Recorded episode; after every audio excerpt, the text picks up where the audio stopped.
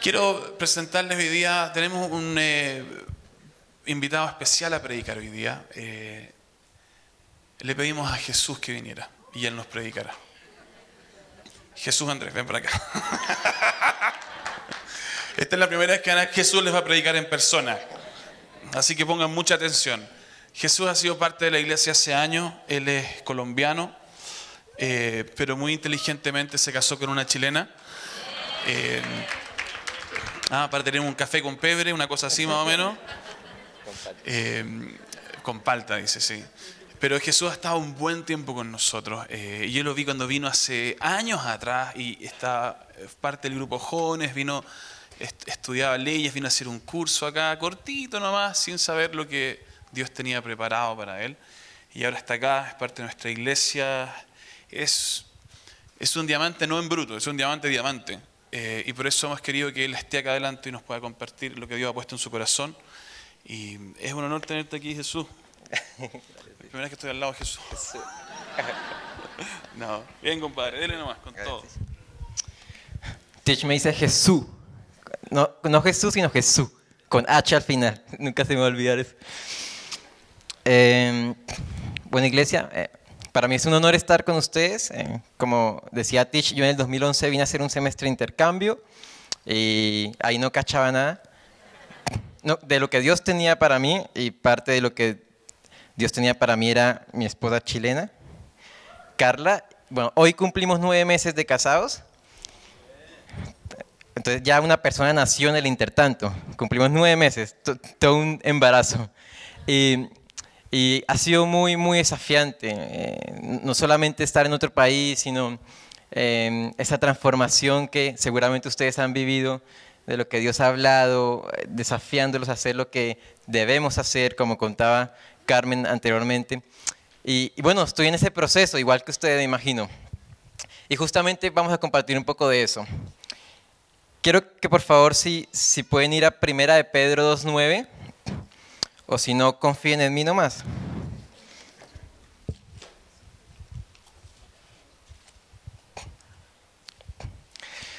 Si, si, se pudiera titular este mensaje, si se pudiera hacer, yo le diría como, ¿y ahora qué? ¿Qué es lo que sigue? ¿Para qué? ¿Ahora qué? Yo voy a leer una versión, seguramente ustedes tienen varias. Dice, pero ustedes son un pueblo elegido por Dios, sacerdotes al servicio del rey, una nación santa, un pueblo que pertenece a Dios. Él los eligió para que anuncien las poderosas obras de aquel que los llamó a salir de la oscuridad para entrar a la luz maravillosa. Han oído hablar este mensaje muchas veces, lo sé. Y vamos a partir del mensaje en dos. Primero, la parte A, primera de Pedro 2.9, parte A, y después primera de Pedro 2.9, parte B. La parte A dice, ustedes son esto, ¿cierto? Nación santa, pueblo adquirido, real sacerdocio, ¿cierto? ¿Les suena algo? ¿Les suena a qué? Lo que son, ¿cierto? Identidad, exactamente. Lo que son. Y Ustedes han visto que el énfasis tremendo desde hace un tiempo para acá ha sido ese en la iglesia, identidad, identidad. De hecho, en la Biblia todo el rato es identidad, identidad. Es supremamente importante. Si pudiéramos dimensionar la importancia de la identidad, no nos cansaríamos de eso. ¿Por qué? Porque hay un patrón en la Biblia que es cuando Dios se determina a hacer algo, Él viene y afianza la identidad de la persona a que va a usar o del pueblo donde va a hacer la obra. Eso lo encuentran en la Biblia a lo largo de los dos testamentos. Cuando Dios se determina a hacer algo, lo primero que hace es cambiar la mente. Y después le dice, ok, ahora bien, le pasó a Abraham, que le cambió el nombre, le pasó a Moisés, que Moisés le decía, yo no soy capaz, soy esto, soy aquello, ok, yo soy contigo. Le pasó a Gedeón, le pasó a Jacob, es un patrón en la Biblia, cuando Dios se determina a hacer algo, primero viene a transformar tu mente. O sea que Dios está haciendo algo y está próximo a hacer algo aún mucho mayor, porque ese es nuestro énfasis, identidad, identidad. Pero también hay otro patrón, y es que Satanás sabe esto y es por eso que, contrario censo, Satanás viene a atacar tu identidad, porque él sabe que si tú sabes quién eres, vas a ser una bomba atómica. Es un patrón en la, en la Biblia también. ¿Cuál fue la primera interacción de Satanás con el Adán, con el primer Adán, con el hombre creado? Come esto y serás como Dios, directo a lo que es. ¿Y cuál fue la primera interacción de Satanás con el segundo Adán? Si eres hijo de Dios, haz esto. Identidad. Él lo sabe. Es por eso que viene también a menguar, a afectar, a destruir, a perjudicar tu identidad, lo que eres. Ahora bien, la primera parte dice, porque ustedes son nación santa, pueblo adquirido, real sacerdocio. Eso está claro. Y eso lo tenemos claro. Somos hijos. La segunda parte, que ahí me voy a gastar más tiempo, es ¿para qué? ¿Para qué? Y primera Pedro 2.9, parte B, dice, para anunciar las obras y virtudes de Jesús. ¿Para qué? Fíjense que primero te dice quién eres tú y después te dice para qué. Está bien, nosotros ya hemos sido sanos en lo que somos, pero ese es, la, ese es el 50%. Y José y Alejandro han predicado mucho de esto eh, eh, a lo largo del mes, pero ese es el 50%. Dicho de otro modo, si tú no tienes un para qué de lo que ya eres, casi que estás caminando cojo, cojo. Dios te ha constituido hijo, te ha separado para anunciar las virtudes de Jesús. Entonces vemos algo. Primero está el ser y después estamos para el hacer o está el hacer. Primero soy hijo y después soy discípulo, soy siervo. Entonces Alejandro lo decía en domingos pasados, primero yo conozco a Jesús en la faceta de Salvador donde me constituye hijo. Pero inmediatamente conozco a Jesús en la faceta de Señor, porque ahí Él es mi dueño. Luego yo ahí soy tu discípulo. Y eso es algo que Jesús ha llamado a todos a ser discípulos. Pero tú no puedes ser discípulo sin tener claro primero que eres hijo. Porque primero está el hacer y después el hacer. Cuando tú conoces a Jesús como Salvador, casi que el Espíritu Santo viene y empieza a sembrar en ti el fruto, el fruto del Espíritu, es decir, el carácter. Empiezas tú a tener amor, gozo, paz, paciencia. El Espíritu Santo empieza a trabajar en ti, a afianzar el carácter y cuesta y cuesta y ahí estamos, ¿cierto?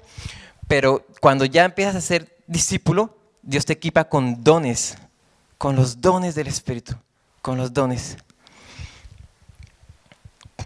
Dicho de otro modo, Carácter sin obras es religión.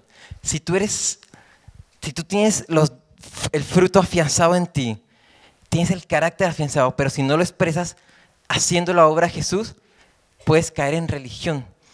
Pero si tú haces las obras de Jesús sin el carácter, el fracaso es inminente. No hay un divorcio, no hay un divorcio. Al menos en la Biblia no se ve así. Entonces, quiero hablarles de algunas de las características del ser discípulo o del ser siervo. Primera de ellas es honra y carácter. Honra y carácter. ¿Qué es carácter? Encontré el mejor ejemplo en la Biblia acerca de carácter y es este. Es cenar con Judas horas antes de que te entregue y tratarlo y amarlo como a todos los demás. Eso es carácter. Fíjense que Jesús guardó tanto la honra de Judas, a pesar de que tú y yo sabemos quién es Judas, que no lo vendió. Los demás decían, ¿seré yo? ¿Seré yo? Pasó piola. Carácter es cenar con Judas horas antes de que te entregue y tratarlo con amor, un amor genuino, una honra genuina. Carácter es tener la vida de Saúl en tus manos, hablo de David, Saúl quien te persigue para matarte, aún tus compañeros de ministerio te dicen, Dios te lo ha entregado en tus manos, mátalo. Y carácter decir, yo no voy a matar la vida del rey, porque es rey. Eso es carácter. Carácter es, hablo de Daniel, carácter es Daniel 6.10.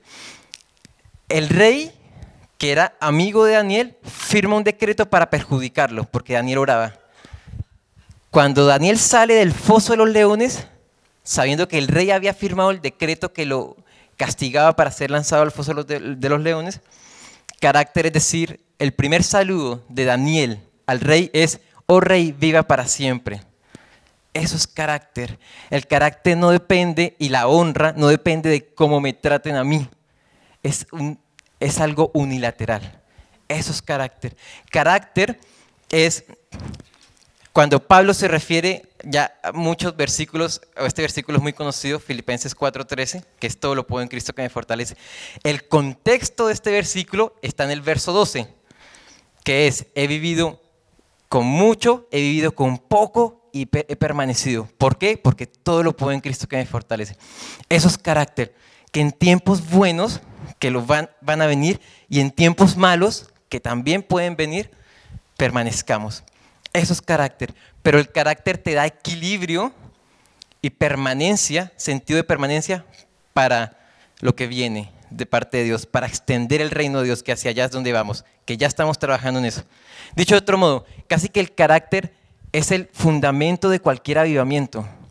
Para que un avivamiento sea permanente, y no me refiero a todo un país, me refiero también a familias, a condominios donde vivimos, donde interactuamos, para que un avivamiento se mantenga en el tiempo, está cimentado en carácter, en el ser, en lo que el Espíritu Santo está trabajando día a día. Para concluir este punto, no, le voy a dejar esta frase, lo que hago no es lo que determina quién soy yo, sino quién soy yo determina las obras que hago. O sea, tu identidad no está determinada en lo que tú haces día a día, hay, esperanza para los que decimos mentiras, para los que llegamos tarde, porque si tú dices mentiras, tú no eres un mentiroso. Tú no eres un mentiroso, porque lo que tú haces no determina quién eres. Pero sí, lo que tú eres, hijo, determina tus obras, determina lo que haces, determina tu rutina. Miren, cuando yo entendí eso, y todavía lo estoy procesando, eso revolucionó mi cabeza. Eso cambió mi perspectiva de las cosas. Es más, eso cambió mi forma de ver al otro. Cambió por completo, porque el otro también está en el mismo proceso en el que yo estoy. Así que puedo verlo, como Pablo decía, por favor vean al otro como superior. Amén. El segundo punto es que un discípulo vive en la cultura del reino, lo que se llama como el contrasentido. Yo lo llamo al estilo salmón. Ustedes saben que salmón es el pez que nada contra la corriente. Salmón, somos salmones o estamos llamados a ser salmones. ¿Por qué? Porque Jesús dice, si te odian, ama. Si te maldicen, pierde la vida y la ganarás. Es mejor dar que recibir. Toma tu cruz, niégate y sígueme. Contrasentido. No tiene ningún sentido lo que dice Jesús. No tiene ningún sentido. Es más fácil amar a quien me ama. Es muy fácil y es mejor, es más bacán. Jesús dice, el que te odia, ama. Y bueno, cuesta, pero estamos llamados a vivir contrasentido, a vivir en contra del molde del sistema. Porque Jesús nos llamó a ser luz afuera. La luz se pone afuera, en la oscuridad. Aquí todos somos luz y todos se ven espectaculares. No, en serio, desde acá se ven. Ahora, tú y yo tenemos que ir afuera a hacer luz allá. Porque allá hay un sistema montado que casi que te, diga, que te dicen, no seas menso, él te hirió, págasela, págasela. ¿Por qué te dejas? No seas cobarde, véngate. Ese es el sistema del mundo. Jesús nos invita a vivir como salmones nademos contra la corriente, contra la corriente. Eso es un carácter de un discípulo. Como tercer punto, y aquí me quiero eh, detener un poco, es que un discípulo es determinado, determinado. Tiene determinación, está decidido. Casi que el lema de su vida es cueste lo que cueste. Determinado. Y por favor quiero que me acompañe a Daniel 3, 14.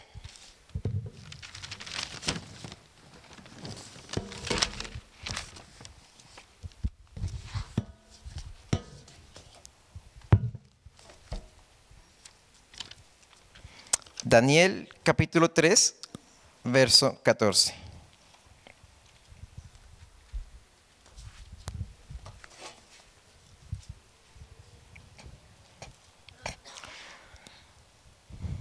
Les voy a contar un poco eh, eh, el contexto rápidamente. Habían tres amigos de Daniel, Sadrach, Mesach y Abednego. Y había un rey, Nabucodonosor. El rey promulgó un decreto que quien no se inclinara a una estatua que levantó el rey Nabucodonosor, eh, bueno, se iban a, a, un horno de fuego hirviendo, obviamente a ser calcinados instantáneamente. Verso 14. Nabucodonosor les dijo, Sadrach, Mesach y Abednego, ¿es verdad que ustedes no han adorado a los dioses ni se han arrodillado a adorar la estatua de oro que hice construir? Entiendan esto muy bien. Cuando escuchen el sonido de las trompetas, de la flauta, de la batería, del bajo, del teclado, todos los instrumentos, deben arrodillarse a adorar la estatua de oro. Si no se arrodillan a adorar en este momento, serán lanzados al horno y no habrá ningún Dios que pueda salvarlos del castigo. Verso 16 y verso 17. Quizá estos de, los, de las citas que más me encantan en la Biblia. Sadrat Mesaya Abednego respondió, Majestad, no es necesario que te demos explicaciones sobre esto. Verso 17. El Dios a quien servimos puede salvarnos de su castigo y el horno del fuego nos puede salvar. Pero Richard Colvin me enseñó que a él le encantan los pero y él subrayaba los peros en la Biblia. Pero, aunque él no lo haga, su majestad debe saber que no adoraremos a sus dioses ni nos arrodillaremos frente a la estatua de oro que he construido. Tienen claro que Dios lo puede hacer. Ellos lo saben.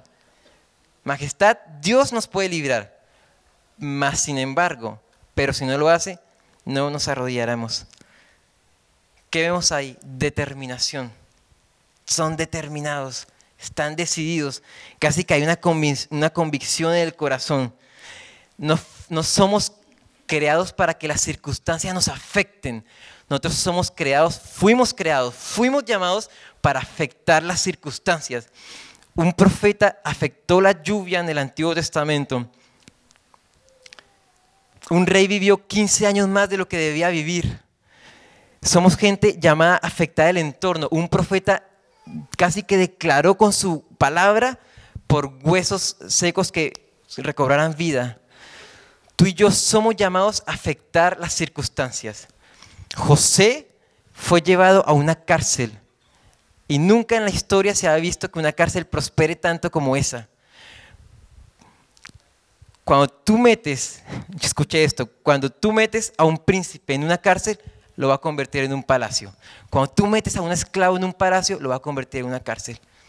¿De qué se trata? ¿De las circunstancias o de ti? De ti y de mí. El entorno no te puede afectar. Tú estás llamado para afectar el entorno. Eso es lo que nos ha llamado Jesús. El cuarto punto Muchos papeles, Tish. Ya, no, dentro del tercero es que además de ser determinados, son consagrados. Consagrados. Hay consagración. ¿Ustedes saben cuál es el primer mandamiento de la ley de Moisés? ¿Cómo? ¿Amarás al Señor tu Dios? ¿Segura? Éxodo 21. Yo también creía eso. El primer mandamiento es no tengas dioses ajenos delante de mí.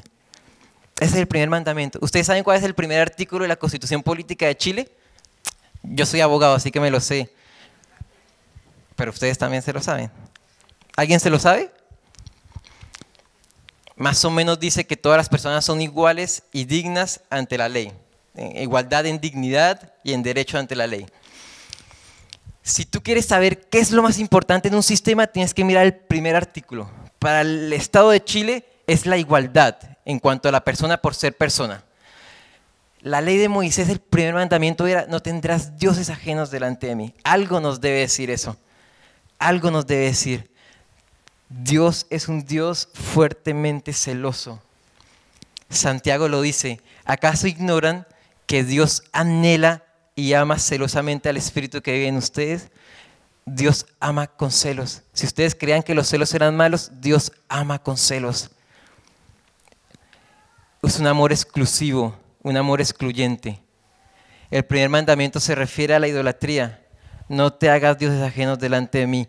En nuestros tiempos la idolatría, lo que decía David en, en la adoración, es todo lo que te quita a Dios del foco, del primer lugar.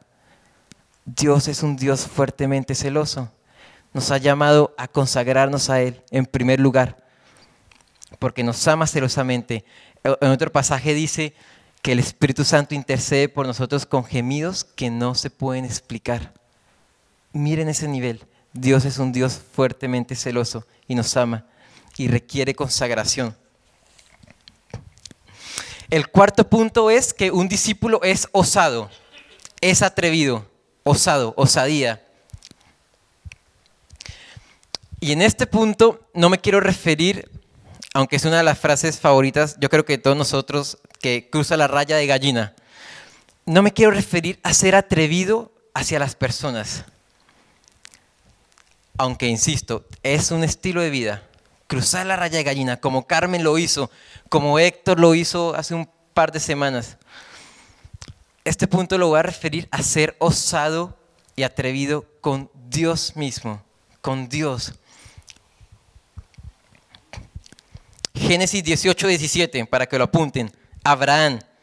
Dios, Dios se refiere a Abraham, no le ocultaré mis planes a Abraham. En Génesis 18, 23, Abraham le dice, Dios, ¿acaso vas a destruir a los injustos y a los justos al mismo tiempo? Refiriéndose al castigo que le esperaba a Sodoma y Gomorra.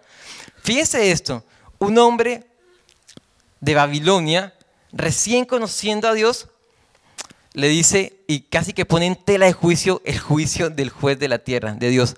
¿Acaso tú vas a castigar a los justos y a los injustos? ¿No les parece osado de parte de Abraham? Éxodo 33, 12. Moisés. Dios, cansado del pecado del pueblo de Israel, Dios le dice a Moisés, ¿sabes qué? Te enviaré mi ángel, porque eh, casi que en cualquier momento no sé qué va a pasar, pero voy a destruir. Les enviaré mi ángel. ¿Qué le dice Moisés? No. Si tú no estás con nosotros, no vamos a salir. ¿No les parece osado? Después le dice Moisés a Dios, mira Dios, tú me has prometido que yo voy a sacar a este pueblo, pero no me has dicho quién me va a ayudar y tampoco me dijiste cómo hacerlo. Tú me has dicho que me, que me amas y que confías en mí. Si eso es cierto, hazme saber lo que tú has de hacer para que yo también llegue a amarte y a confiar en ti.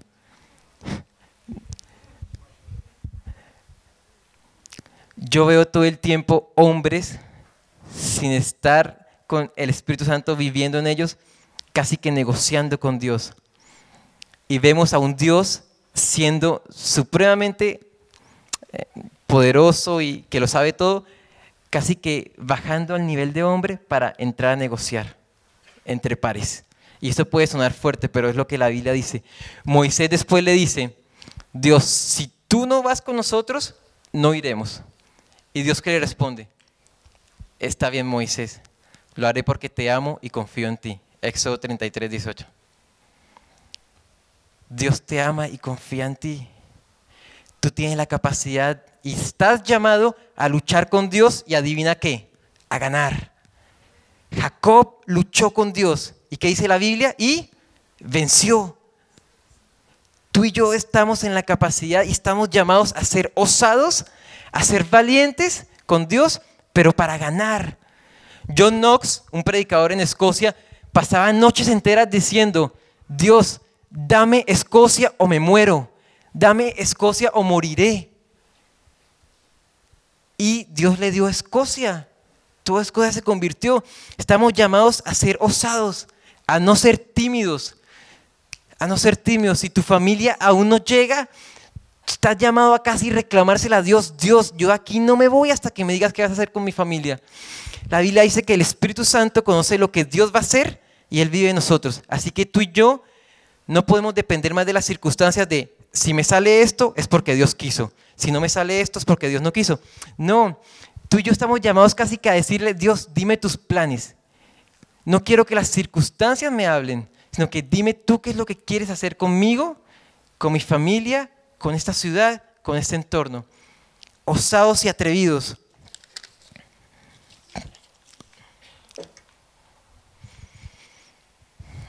En síntesis, estamos llamados a no conformarnos con el brazo de Dios, sino casi que alcanzar su rostro. Dios le prometió a Moisés su ángel, ve, te voy a enviar el ángel. ¿Qué significa el ángel? La provisión, el calor en la noche, o más bien la luz de la noche, la protección de día, el maná, la bendición, el respaldo de Dios. Ve, yo voy a enviar el ángel. Pero Moisés dijo, no, casi que tu ángel no me sirve, es que te queremos a ti, yo te quiero a ti. No te conformes con el brazo de Dios, no te conformes con las obras, casi que tú y yo tenemos acceso a su rostro, a su rostro. Pero ojo, si Moisés no se lo pide a Dios, el pueblo de Israel se queda con el ángel de Dios. Pero Moisés casi que lo arrebató, casi que le dijo, no, tú. Y, Moisés, y Dios dijo, ok, yo iré. Dios se derrama de sí mismo. Dios casi que dentro de su plan está derramarse de sí mismo, darse de sí mismo sin agotarse a su iglesia. Lucas 11:13. En todos los evangelios nosotros vemos esta, esta eh, historia que Jesús dice, ¿quién de ustedes que su hijo le pide un pan le da, ¿se acuerdan de eso? Le dan piedras, ¿quién le pide no sé qué, le da algo? En todos los evangelios dice, más si ustedes piden a Dios, Dios le dará buenas cosas. Pero Lucas, Lucas 11:13 dice, ustedes siendo malos saben dar buenas dádivas a sus hijos. ¿Cuánto más tu Padre Celestial dará el Espíritu Santo a los que se lo pidan? Dios no te va a dar la cosa, te da la fuente. ¿Por qué? Porque Dios está dispuesto a darse de sí mismo sin agotarse. Y esto es algo que yo encuentro en la Biblia. Tú tienes de Dios lo que estás dispuesto a tener de Dios, lo que te has conformado con Dios. La medida de lo que tú y yo tenemos es la medida en que hasta ahí llegamos. Caímos en la zona de confort, esto es lo que tenemos de Dios y aquí me mantengo. Pero Dios está dispuesto a derramarse de forma inagotable más y más y más y tú y yo tenemos el derecho y estamos llamados a ir más. Casi que, Dios, ayer estuvo cuático, sentí tu presencia, pero ¿no hay más acaso? ¿Acaso no hay más? ¿Ustedes no se han hecho esa pregunta? ¿Esto es todo de Dios? ¿Su gloria es esto? ¿No habrá algo más? Siento como que Dios dice eso. Esa es la pregunta que espera de sus hijos. Si hay más, si hay más está esperando que sus hijos casi que sean osados y atrevidos y den el siguiente paso. Bueno, Dios, yo de acá no me voy hasta que tú me des más de tu presencia, a que tú me das más de tu gloria. A eso estamos llamados. Sean osados, sean atrevidos con Dios. Dios no se enfada, Dios no se va a molestar. Eso significa que tú te crees el cuento que eres hijo. El hijo es osado, es confianzudo, es fresco con su papá. Tú y yo estamos llamados a eso. Y por último, todo esto redunda en un resultado. Y quiero que me acompañes a Daniel 3:28. Todas estas cuatro características de lo que vimos, casi que es una fórmula para llegar a un solo resultado. Daniel 3:28.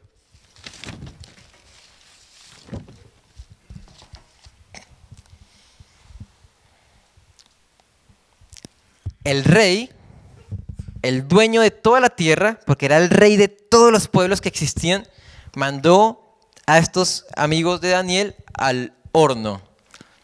Y cuando sale, verso 28, miren lo que dice. Entonces Nabucodono- Nabucodonosor dijo, bendito sea el Dios de Sadrach, Mesad y Abednego. Él envió a su ángel para que salvara a sus fieles servidores. Ellos confían tanto en él que desobedecieron la orden del rey y arriesgaron su vida antes que alabar o arrodillarse a adorar a otro Dios. Ahora doy otra orden. Cualquier persona o país de cualquier lengua que hable mal o en contra del Dios de Sadrach, Mesad y Abednego será descuartizado. Su casa será destruida hasta que quede convertida en un montón de tierra y escombros, pues no hay otro Dios que pueda salvar como este. ¿Quién lo dijo? ¿Los amigos de Daniel o un rey pagano? Un rey pagano. Dios que necesitó solo tres jóvenes osados, determinados y todo un imperio se convirtió. Mire, lo mejor que le pasó a Babilonia fue llevar cautivo a estos jóvenes de Israel. Porque Dios sacó a estos jóvenes de Israel, los llevó a Babilonia para que en Babilonia conocieran al Dios de Israel a través de esos jóvenes. Israel en la Biblia hace es un simbolismo de la iglesia y Babilonia también puede significar el mundo. Miren esto, Dios te saca de la iglesia al mundo para que en el mundo conozcan al Dios de la iglesia a través de ti. Eso pasó. Daniel- en otro versículo más adelante, Daniel 6:25, el rey Darío, cuando mandó al foso de los leones a Daniel, dice, ordeno a los habitantes de mi reino que adoren y obedezcan al Dios de Daniel. Bastó un joven osado como Daniel, determinado, y un imperio entero conoció al Dios de Israel.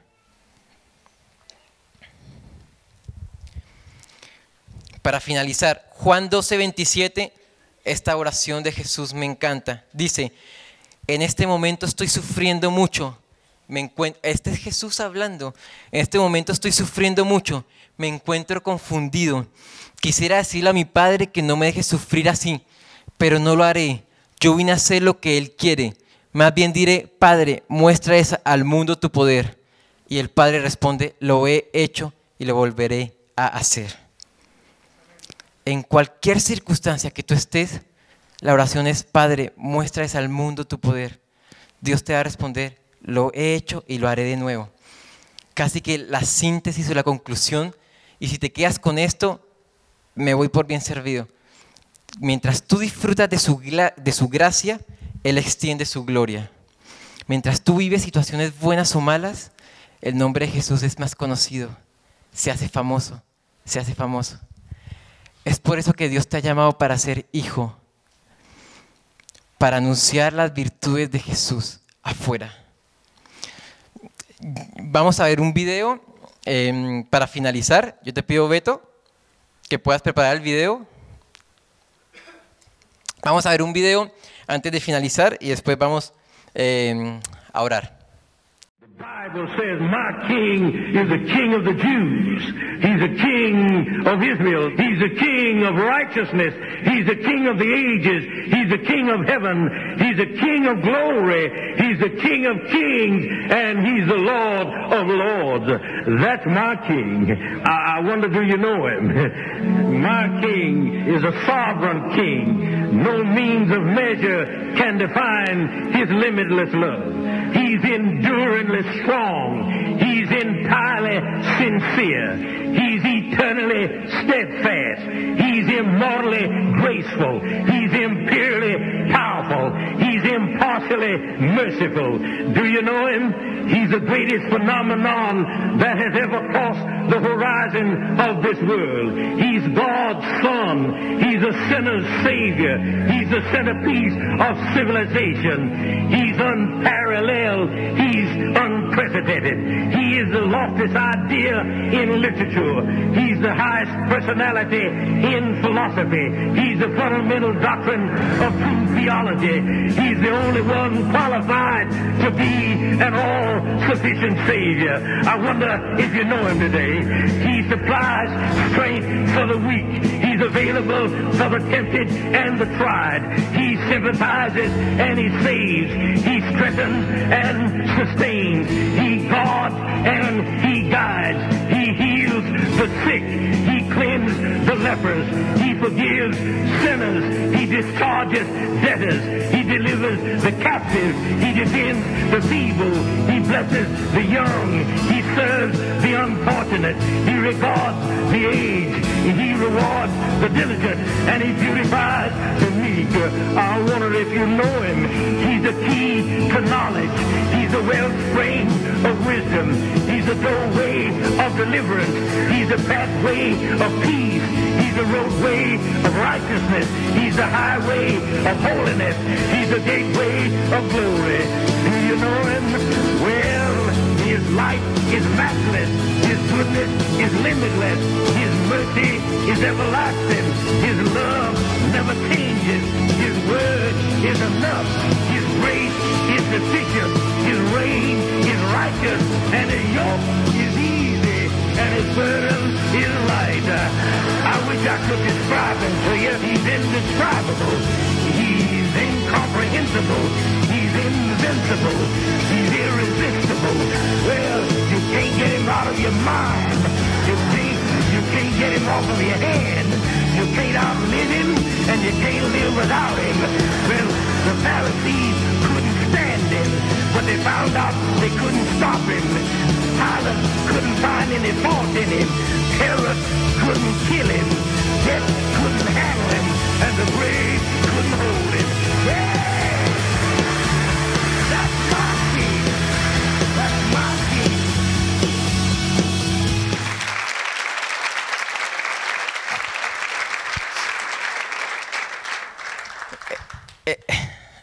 Es Jesús. Y tiene que ser famoso afuera. ¿Podemos orar, por favor?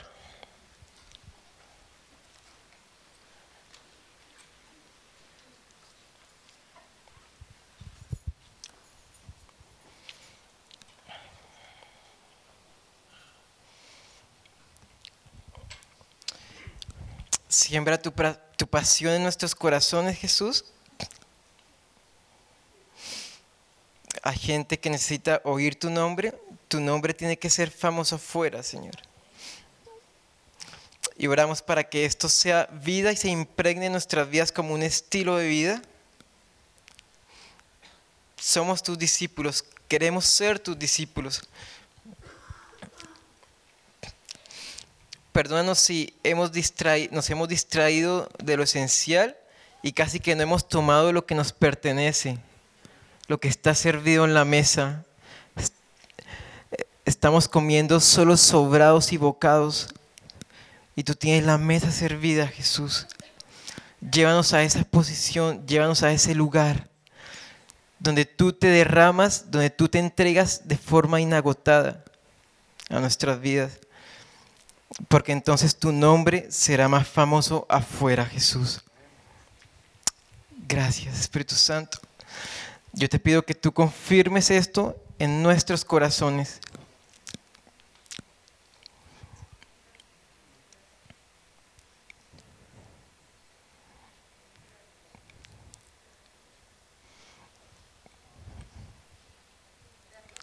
Gracias, Jesús. Gracias, Señor. En tu nombre, Jesús. Amén y amén. Gracias, iglesia. Vamos afuera.